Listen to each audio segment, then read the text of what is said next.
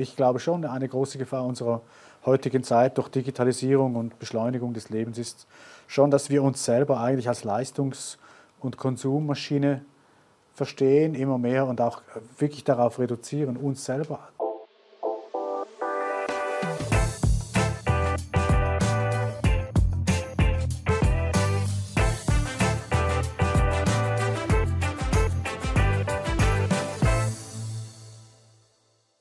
Herzlich willkommen zum heutigen Literatur LiveNet Talk könnte man sagen. Wir haben wieder mal einen spannenden Gast, äh, wo wir richtig so in ein literarisches Werk eintauchen werden miteinander in einen neuen Roman von Giuseppe Grazia ist das ganz konkret. Das ist dieser Roman Auslöschung krass schon vom Titel her und vom Cover und es geht dann auch gleich so los im Roman selbst. Es ist ein ziemlicher Trip, den man da mit dir zusammen erlebt.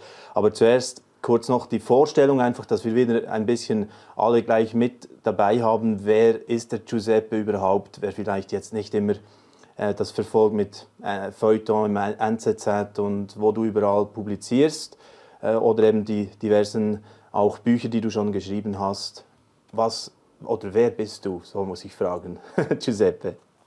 Also ich bin Schriftsteller, Kommunikationsberater und Publizist. Ich publiziere bei der NZZ im Feuilleton vor allem regelmäßig, aber auch in anderen deutschen Medien. Und ich schreibe Bücher, ich schreibe Romane ganz gern, weil mit Romanschreiben kann man auch die Rollen ein bisschen wechseln. Man kann verschiedene, in verschiedene Köpfe und Herzen eintauchen. Und äh, Kommunikationsberatung mache ich auch sehr gerne. Wenn ich es zusammenfassen müsste auf ein Wort, wäre es Kommunikation ja. in, in, jeder Form. In jeder Form und eben auch sehr in äh, experimentellen Formen dann jeweils, wo du wirklich dir diese Narrenfreiheit nimmst, eben äh, literarisch zu wirken und dich auch ein bisschen treiben zu lassen, könnte man sagen. Wenn man jetzt hier dieses Beispiel von Aus Auslöschung nimmt, da habe ich das Gefühl, wow, äh, da gibt es nicht mehr viele einengende Regeln, sondern der Giuseppe hat einfach eine Geschichte hier äh, in diese Form gegossen und das hat ihn durchgeführt, durchgetrieben ein bisschen. Ja, die Grundidee von diesem Text war, wie wäre es, wenn eine Person, die nicht weiß, ob sie einen Terroranschlag überlebt hat, in diesem Fall einen islamistischen Terroranschlag in Berlin, an einer schicken, micken Abendgesellschaft, wo so ganz wichtige Leute herumlaufen. Ein Kulturanlass. Kulturanlass, groß, kotzig. Mhm. Ja, und das wird dann gestürmt von Islamisten und die werden nacheinander die Menschen hinrichten, live gestreamt ins Internet. Und wie wäre es, wenn die Hauptfigur, die das alles erzählt, nicht weiß, ob sie selber auch hingerichtet wurde oder nicht? Und dann ständig sucht nach einem Ausweg aus diesem, aus diesem Dilemma und dann rückwärts und vorwärts in die Zeit geht, wie in einem Traum, äh, Traum in einem Traum in einem Traum. Mhm. Und wie wäre es, wenn diese emotionale Bindung zu dieser Erzählung so stark wäre für den Leser, dass es eigentlich gar keine Rolle spielt, ob man alles wirklich versteht, wie in einem guten Traum, sondern, genau. sondern dass man einfach reingezogen wird in diese Welt und eigentlich auch dann wirklich bis zum Schluss dabei bleibt. Und das war wie experimentell für mich und hat einen großen Spaß gemacht zu schreiben, weil es viele Freiheiten gibt ja. nachher, oder? Ja, ich habe dir schon vorhin gesagt, beim Kaffee, ich habe mich ein bisschen gefühlt wie bei diesem Film Inception, oder? Dieser Blockbuster da von Christopher Nolan, wo man auch irgendwo nicht mehr recht weiß, wo bin ich jetzt aktuell? Jetzt geht es irgendwie um eine Veronika, um eine Liebesgeschichte und, und die hat sich vor einen Zug, Zug gestürzt dann irgendwann und dann äh, ist er dort wieder in den Emotionen fast gefangen und geht auf, der Hauptprotagonist. Und dann wiederum bin ich wieder in dieser Szene und diverse so Stränge, die, die da zusammenkommen. Äh, was war so die, die eigentlich Hauptintention einfach mal beim Loslegen mit, mitschreiben, einfach von diesem Buch Auslöschung? Nein, also die, die Haupttriebfeder war schon die äh, aus einer christlichen äh, Perspektive das Schicksal, das Einzelschicksal von zwei Menschen beschreiben. Das heißt eben die Hauptfigur und äh, seine Ex-Frau oder seine Frau, die sich umgebracht hat, weil sie das Leistungssystem des Westens, unser Humankapitalverwertungszirkus, den ja. wir im Westen haben, dass sie diesen, diesen, diesen Druck nicht mehr standhalten kann, diesen Karrierewahn und sich äh, aus Verzweiflung äh, quasi umbringt. Äh, wie, geht das, äh, wie geht das zusammen, Selbstmord und Selbstoptimierung? Das hat mich interessiert. Und dann zusätzlich dann diese Abendgesellschaft, wo die, diese Islamisten kommen und, die, und dann Anklageschriften gegen den Westen eigentlich verlesen, dass der Westen korrumpiert sei, dass der Westen eine, eine reine äh, Humanverwertungsmaschine geworden ist. Die sagen eigentlich das Gleiche wie äh, die, die, die, die Figur, die Erzählfigur, die aus dem Westen selber kommt, eigentlich erlebt an, anhand des Schicksals seiner Frau. Mhm. Also du hast eigentlich doppelt, doppelt das Gleiche äh, bekommst genau. du serviert. Einmal von islamistischer Seite und interessant war für mich, dass die finden ja wirklich, ich habe das bei der Recherche gemerkt, die, die Ideologie der Islamisten, dass auch das Christentum längst eine Hure des Kapitals geworden ist, wie sie das nennen im, im Roman, mhm. wie das Judentum sowieso, das ist ja ganz böse. Und das hat mich interessiert, diese Gegenüberstellung. Einerseits die Kritik aus dem Islam, unserer Gesellschaft gegenüber, dem Kapitalismus, den Amerikanern, der ganzen Verwertung des Menschen und andererseits das, das ganz persönliche Liebes, die Liebesgeschichte zwischen zwei Menschen, die sich in diesem ganzen äh, Wohlstandswahnsinn irgendwie mhm. verloren haben und sich wieder suchen müssen. So.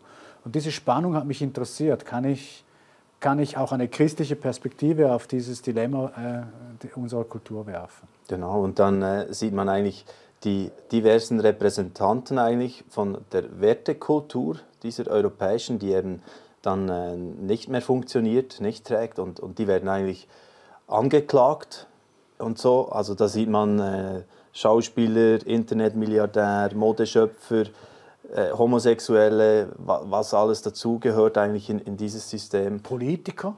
Politiker, ein Schweizer Tennisstar, oder? Ja. Ist auch darunter. Also ja, genau. Äh, und da, das, wie du das dann eben aufzeigst, und da spürt man dann schon wieder auch den Giuseppe Grazia aus vorderen Büchern, habe ich so den Eindruck, natürlich, also das, das ist ja ein und derselbe, der jetzt auch hier wieder eine Botschaft äh, an die Bevölkerung rausgibt. Äh, wenn ich denke an das Buch da vom Meinungsdiktat, vom Kalifat, das du geschrieben hast, da, da schwingt schon vieles auch wieder hier drin mit, oder? Ja, natürlich. Also es ist ja so, dass man eine gewisse Überzeugung hat, wenn man die Welt anschaut. Die ändert sich natürlich immer wieder ein bisschen, das ist klar. Aber ich glaube schon, eine große Gefahr unserer heutigen Zeit durch Digitalisierung und Beschleunigung des Lebens ist schon, dass wir uns selber eigentlich als Leistungs- und Konsummaschine verstehen, immer mehr und auch wirklich darauf reduzieren, uns selber darauf reduzieren, also produzieren und konsumieren. Mhm. Ja, mit produzieren meine ich einfach alles, was mit Geld machen und Karriere zu tun hat und etwas herstellen. Und das andere ist, das Konsumieren ist eigentlich die ganze Freizeit und, und äh, sogar Beziehungen werden heute konsumiert. Mhm. Und diese ganze Reisewahn, alles, was wir, diese Konsumgier, das Leben als Konsumplattform. Und ich glaube, das ist schon ein Problem unserer Zeit. Und das kommt ja dann sehr dramatisch hier zum Ausdruck, indem dass eben auch all diese Zuschauer einfach schweigen. Also nicht fähig sind mehr irgendwo Mut aufzubringen. Also du beschreibst das hier auf Seite 79 ganz krass als die über Jahrzehnte eingeübte Feigheit. Es handelt sich um eine Feigheit, die wir in unserer Erziehung und in unseren Schulen und in unseren Medien und in unseren Unternehmen und in unseren Parlamenten jahrelang zugelassen und verinnerlicht haben als Teil unserer wohlstandsverblödeten Existenzweise. Ja, Tja. so sieht das die, wenn man im Sterben liegt, so wie die Figur wahrscheinlich, äh, ist, macht man keine äh, halben Sätze mehr. Dann kommt die ganze Lebensbeichte auf den Tisch und das ist schon so, ja. ja. Äh, ich, natürlich sehe ich die Wirklichkeit nicht so krass wie diese Figur, ich bin mhm. ja nicht diese Figur, aber interessant finde ich an dieser Perspektive schon die Feststellung, dass wir uns angewöhnt haben, ähm, an, die, an, das, an den Opportunismus gewöhnt haben. Ja. Also sich besser nicht aus dem Fenster lehnen. Eine Nullkommunikation betreiben. Also viel reden, aber nichts eigentlich konkret sagen. Oder? Genau. Das ist schon eine, eine, eine, eine Tendenz unserer Zeit. Und ich glaube, das hat viel mit Angst zu tun, weil heute lernt man schon als Kind in der Grundschule, ich habe ja auch Kinder, äh, dass wenn man wirklich selbstständig denkt, kommt man relativ schnell äh, an Grenzen und sagt, ja, aber das ist ein Problem und dann wird man mhm. problematisiert und pathologisiert. Also du mhm. musst mitspielen. so eine Vermeidungsstrategie äh, gewissermaßen. Du verinnerlichst das automatisch, wenn ich, wenn ich mich querstelle. Mhm. Das heißt, wenn ich ich bin, ein Original und keine Kopie, dann werde ich ein Problem haben. Und das lernst du als Kind schon. Also ich staune immer wieder über unser Gerede von Individualismus und individualistischer Gesellschaft. Ich sehe das gar nicht. Ich sehe eine sehr konformistische Gesellschaft. Vielleicht ist euch auch schon aufgefallen, dass es auf diesem YouTube-Kanal keine Werbung gibt. Dies hier ist die einzige Werbeunterbrechung. Mit unseren Social-Media-Plattformen generieren wir keine Einnahmen, deshalb sind wir auf Spenden angewiesen. Herzlichen Dank für eure finanzielle Unterstützung, mit der ihr es möglich macht, dass noch mehr Menschen im Glauben ermutigt werden und Orientierung finden zu aktuellen Themen. Unten in der Infobox gibt es weitere Angaben zu den Spendenmöglichkeiten. Jetzt wünsche ich euch weiterhin viele wertvolle Impulse mit diesem Video und den weiteren Videos auf diesem Kanal. Und was eben auch äh, ganz stark äh, mitschwingt hier in diesem Buch, logisch schon, wenn man die Handlung ein bisschen anschaut, es geht um Islamisten, die da jetzt äh, ein Massaker verüben, also dies, an dieser Kulturveranstaltung eben in Berlin. Und da äh, sagst du auch so ein bisschen, oder das kommt auch schonungslos zum Zug, dass eben die Weltanschauung hier mal äh, angeschaut wird, die diese Islamisten antreibt. Und ich habe auch eine andere Sendung äh, schon angehört, wo, wo du das ein bisschen auch äh, erklärt hast, dass es eben oft in unserer Zeit ähm, völlig ausgeklammert wird, dass mehr so nur das psychologisch-politische äh, reinschwingt, aber, aber eigentlich anzuschauen, wer ist das eigentlich, der, der solche Taten dann äh, Letz letztendlich ausübt. Ja, das ist für mich ein einmaliger Vorgang in Europa im Umgang mit Terror, dass man wenn man die RAF als Beispiel nimmt oder den äh, Nord Süd-Nordirland-Konflikt, äh, nur zwei äh, Umgang mit Terror, dann hat man in diesen Fällen immer die, die, die, Ideologie des Terrors auch thematisiert. Also welche Ideen stecken dahinter? Bei der RAF war es klar, das war eine, eine Gegenbewegung gegen die, den Faschismus, das war ein, eine sozialistisch-kommunistische Idee, um den Faschismus loszubringen. Und bei äh, äh, Irland war es klar, war es katholisch und, und, und, äh, und evangelisch, mhm. beziehungsweise die, die englische äh, sozusagen äh, Kraft oder die englische Macht äh, mit der ganzen anglikanischen Kirche gegen die katholische Resistance. Aber man hat das thematisiert, welche Konzepte, welche Ideen stecken dahinter. Und beim islamistischen Terror äh, wird die Ideologie als solche gar nicht groß thematisiert. Seit den Anschlägen in Israel hat es sich ein bisschen äh, verändert. Man spricht jetzt mehr auch über islamische Wurzeln von Gewalt, aber es ist immer ganz verhalten und ganz im Hintergrund. Also dominant bleibt nach wie vor die Reduktion des Problems auf Integrationsfragen und auf Sicherheitsfragen. Also wie, wie können wir sicherer werden und wie können wir besser integrieren? Das sind so die Hauptfragen. Aber was ist eigentlich der Grund, der tiefere Grund für eine internationale, seit Jahrzehnten tätige Terrorbewegung, die in ganz verschiedenen Gesichtern und Formen wieder, immer wieder auftaucht? Was ist eigentlich das Denken von diesen Leuten?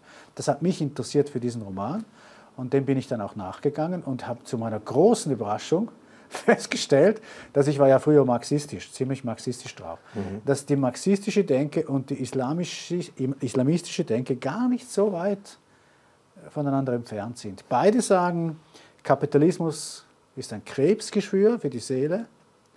Beide sagen, Imperialismus ist der westliche, westliche Sündenfall. Und beide wollen den Westen, wie er jetzt ist, mit den äh, jüdisch-christlichen Wurzeln ausreißen. Also wirklich unmissverständlich weghaben und durch ein neues ersetzen. Im Islam ist es dann das Haus des Islam. Ja? Mhm. Und im, äh, im, äh, im, kommunistischen Denken ist es natürlich die klassenlose Gesellschaft. Aber die Idee, dass der Westen ein Grundübel darstellt, die freiheitliche Kultur, die wir kennen, das ist das Grundübel von allem, das Grundübel. Das ist die gleiche Idee und das hat mich sehr überrascht. Und es gibt auch auf YouTube, kann man nachschauen, Osama Bin Laden Videos. Da zitiert er Noam Chomsky, einen amerikanischen Intellektuellen von der linken, äh, von der linken Seite. Also Chomsky, äh, Chomsky der, der, linke Amerikaner, wird zitiert von Osama bin Laden, um den Krieg gegen Amerika zu rechtfertigen. Also es gibt eine Verbindung zwischen linken, extremen Denken und Islam, hm. islamistischen Denken. Ja, wenn man jetzt dir so zuhört, auch äh, was, was diese ähm, aktuell, sagen wir mal, mutlose, ein bisschen mutlose äh, Geschichte angeht, auch äh, was äh, die Kirchen betrifft und, und äh, wo eben auch ein bisschen manchmal das Rückgrat fällt. Hast du da doch noch irgendwo hoffnungsvolle Aspekte drin oder auch jetzt in, in der jüngsten Zeit, was du beobachtest, vielleicht seit auch 7. Oktober, der ja massiv auch natürlich Aktualität in dieses Thema gebracht hat. Wie, wie beurteilst du das? Also auf einer grundsätzlichen Ebene würde ich sagen, ohne christliche, äh, ohne mehr Christentum, gelebtes Christentum, äh, wird es schwierig, die Freiheit zu erhalten. Da bin ich ganz überzeugt.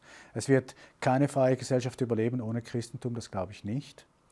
Und das bedeutet, die Christen müssten aktiver werden, was mir aber auch Mut macht, weil ich sehe doch einige Bewegungen, die jetzt aufgewacht sind, äh, gerade jetzt speziell seit dem 7. Oktober in Israel, die merken, dass hier geht das nicht mehr weiter, es geht so nicht mehr weiter. Auch in Deutschland, ich habe ja, äh, meine Frau ist ja deutsch, ich komme aus Deutschland, also sie kommt aus Deutschland und ich habe da viele Kontakte und die sind auch wirklich aufgewacht, weil diese Proteste auf der Straße, vor allem in den großen deutschen Städten, die praktisch alle gegen Israel sind, der ganze Antisemitismus, der jetzt äh, quasi wieder salonfähig wird durch dieses Pro-Palästina-Narrativ, äh, das in Wirklichkeit einfach ein Anti-Israel-Narrativ ist. Es geht gar nicht um Palästina, es geht um gegen Israel zu sein.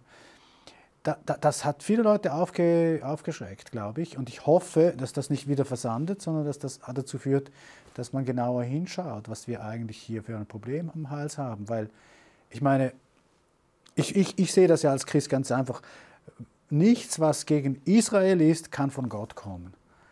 Ja. Es ist nicht möglich, ja. für mich. Ja. Aber ich bin natürlich ein Christ. Ich, man kann es natürlich auch als Atheist anders sehen. Das auserwählte Volk. Ja, es, ist, es kann ja nicht. Natürlich heißt das nicht, die Regierung macht alles richtig. Es hat nichts mit Regierung. Ich rede von Israel als, äh, als Größe. Also das jüdische Volk, alles, was gegen das jüdische Volk explizit gerichtet ist, kann nicht von Gott kommen. Das müsst ihr uns Christen ja alle einen, oder? Aber es ist auch nicht in der katholischen Kirche nicht so. Ja, da kriege ich auch bei, auf evangelischer Seite auch nicht, nicht so. Nein. Ich schreibe sehr viel pro Israel. Ich bin sehr engagiert in dieser Frage seit vielen Jahren. Ich kriege immer wieder Mails von Katholiken. Ja, aber das muss man doch differenziert sehen und so. Ja, ja, das kann man. Aber zuerst muss man sagen, wo man steht, oder? Ja, absolut. Hey, so spannend einfach ähm, dieser Roman und wie du da immer wieder einfach das auch ein bisschen ausreizt, wahrscheinlich noch mehr Mails kriegst jetzt wieder, wenn das jetzt auf dem Markt ist, oder? Auslöschung, das äh, nimmst du in Kauf und das finde ich immer wieder so spannend einfach äh, an dir und wie, wie du da Profil zeigst, immer wieder neu. Äh, ich komme zum Schluss gerne noch ein bisschen zu diesem Titel überhaupt, Auslöschung und was der alles beinhaltet. Also Menschenleben werden natürlich in der Geschichte, die du hier äh, schreibst, ausgelöscht, das ist schon mal klar. Aber wie ist das sonst noch so zu verstehen von der Titelsetzung her, mhm. Giuseppe? Ja, es sind natürlich verschiedene äh, Dimensionen. Genau, das erste ist die Auslöschung von Menschen, die man ja äh, beschrieben bekommt im Roman. Dann ist es aber auch ein Titel, äh, der Titel eines Romans, an dem die Hauptfigur arbeitet, Auslöschung. Während der Freund der Hauptfigur, ein Regisseur, dieses Stück, diesen Roman dann als Stück aufführt Wobei wir nicht wissen, ist das jetzt die Aufführung, die wir jetzt lesen, oder ist das das, was vorher passiert ist? Genau. Das ist der doppelte Boden. Dann aber sind natürlich Sachen, die ausgelöscht werden, das sind vor allem auch Illusionen. Politische Illusionen werden ausgelöscht in diesem Roman, oder? Also zum Beispiel die Illusion, dass Europa eine Wertegemeinschaft sei und dass es sich quasi erhalten könne ohne religiöse Rückbindung. Diese Illusion wird endgültig ausgelöscht. Und zwar von den, nicht nur von den Islamisten, sondern von den Leuten im Westen selber. Und letztlich die Auslöschung die, durch Selbsttötung der, der, äh, der Frau, der Hauptfigur, die sich selber auslöschen will, weil sie das System, in dem wir leben, nicht mehr erträgt, oder? Also einerseits Tötung und andererseits Selbsttötung, oder? Und, äh, aber die Hoffnung dabei ist für mich, und das ist für mich kein pessimistisches Buch deswegen, es hat einen unglaublichen Freiraum drin für die Ewigkeit es endet ja nicht einfach fertig, es gibt wie ein Loop am Schluss, man ist wieder am gleichen Ort wie am Anfang. Und es gibt einen Hinweis, dass die Ewigkeit doch da ist, weil diese Veronika ja immer wieder kommt und ihn mhm. sozusagen durch das Schlimmste durchführt. Die Gegenwart sozusagen des Heiligen irgendwo ist doch immer da. Es gibt mehr als nur die Zeit. Ich glaube, das ist subtil, aber vorhanden. Und Gilbert Chesterton, der äh, große katholische Schriftsteller, hat mal gesagt, die Moral eines Autors ist nicht die, die er darstellt, sondern die, die er stillschweigend voraussetzt. Und ich mhm. setze stillschweigend voraus, es gibt viel mehr als diese Zeit, in der wir hier sind. Das setze ich immer voraus, weil es fließt ja die ganze Zeit hin und her und es hört nicht auf. Also von daher, ich finde das hoffnungsvoll, ich. Ja, ja also wenn man sich dann darauf eingelassen hat, dann kann ich das völlig unterschreiben jetzt, nachdem ich das auch gelesen habe. Und äh, zwischendurch habe ich schon ein bisschen gestockt und gedacht, wow, das ist jetzt schon recht brutal. Und äh, bin ich da noch bei einem Fontis-Buch. und, äh, äh, aber man, man muss wirklich äh, sich voll darauf einlassen und dann, dann kommt das Hoffnungsvolle für mich auch zum Tragen. Und, äh, aber auch du sparst einfach nichts aus an, an der äh, Härte und Schwere, Brutalität manchmal auch, die da drin ist. Einfach, ja, es gibt kein Tabu eigentlich bei dir. Ich, wenn man so die letzten Bücher anschaut, das letzte habe ich auch gelesen, äh, nicht alle, muss ich zu, dazugeben, aber äh, dann, dann äh, ist das schon immer krasser noch, ähm, die Zuspitzung, die, ja, du müsstest wahrscheinlich gegen dich äh, und dein Inneres mega ähm, ankämpfen, um, das, um nicht so zu schreiben, wie du das jetzt machst, oder? Ja gut, ich fühle mich halt als Schriftsteller der Wirklichkeit verpflichtet, wie ich sie wahrnehme. Und nach dem Anschlag in, äh, in Israel, der also dass der unvorstellbar ist, also das, das toppt meinen Roman ja, das um, um das 20-fache. Was ich so gehört habe von Journalistenkollegen, die das Videomaterial ganz gesehen haben, die Öffentlichkeit haben ja, haben ja nur zensierte Varianten gesehen. Ich kenne aber ein paar Leute in, in London, die haben das Material gesehen, unzensiert von Israel. Und die haben gesagt, das willst du nicht sehen, du willst das nicht sehen. Wirklich nicht, oder? Also das ist, mein Roman ist da immer noch also soft, würde ich jetzt mal sagen. Die Wirklichkeit ist noch viel schlimmer. Und dann als Christ sehe ich das auch äh, natürlich geistlich. Also das, das Kreuz, was dazugehört, das, äh, das darf man nicht leugnen als Christ. Ohne von der Liebe Abschied zu nehmen, das ist das Schlimmste, was man machen kann als Christ. Deswegen versucht ja mein Held im Roman immer wieder die Liebe bei dem ganzen Grauenvollen die Liebe zu finden. Und er findet mhm. sie ja auf, auf, seine Art auch, oder? Aber ich finde, das christliche Leben ist nicht ein Schönwetterprogramm. Das ist es einfach nicht. Das war es nie und das war bei Jesus nicht so und das ist auch bei uns nicht so. yes. So ist es, absolut. Hey, also ich äh, kann nur sagen, ich freue mich sehr und gratuliere dir herzlich auch zu diesem Roman hier, Giuseppe. Und äh, nachdem ich jetzt den ganzen gelesen habe, kann ich auch in die Kamera schauen und das weiterempfehlen. Dieses Buch Auslöschung von Giuseppe Grazia. Und wir werden auch fünf Bücher verlosen können jetzt im Laufe der nächsten Wochen auf unseren Kanälen. Ähm, dazu einfach ein E-Mail schreiben an redaktion.livenet.ch und dann noch die Adresse dazu und schon seid ihr dabei bei der Verlosung, wenn euch das jetzt auch ein bisschen neugierig gemacht hat, wie das genau abgeht mit diesen verschiedenen Ebenen und was diese Person hier genau erlebt. Herzlichen Dank, Giuseppe, für das Gespräch und äh, weiterhin ja, viel Mut und Inspiration immer wieder. Danke, danke für die Einladung. Danke ja. für die Einladung.